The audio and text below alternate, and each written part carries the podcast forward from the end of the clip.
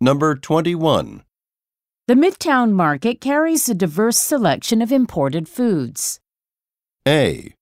I should check if they have Indian spices. B. Carry these items to the checkout lane. C. We ordered it from abroad.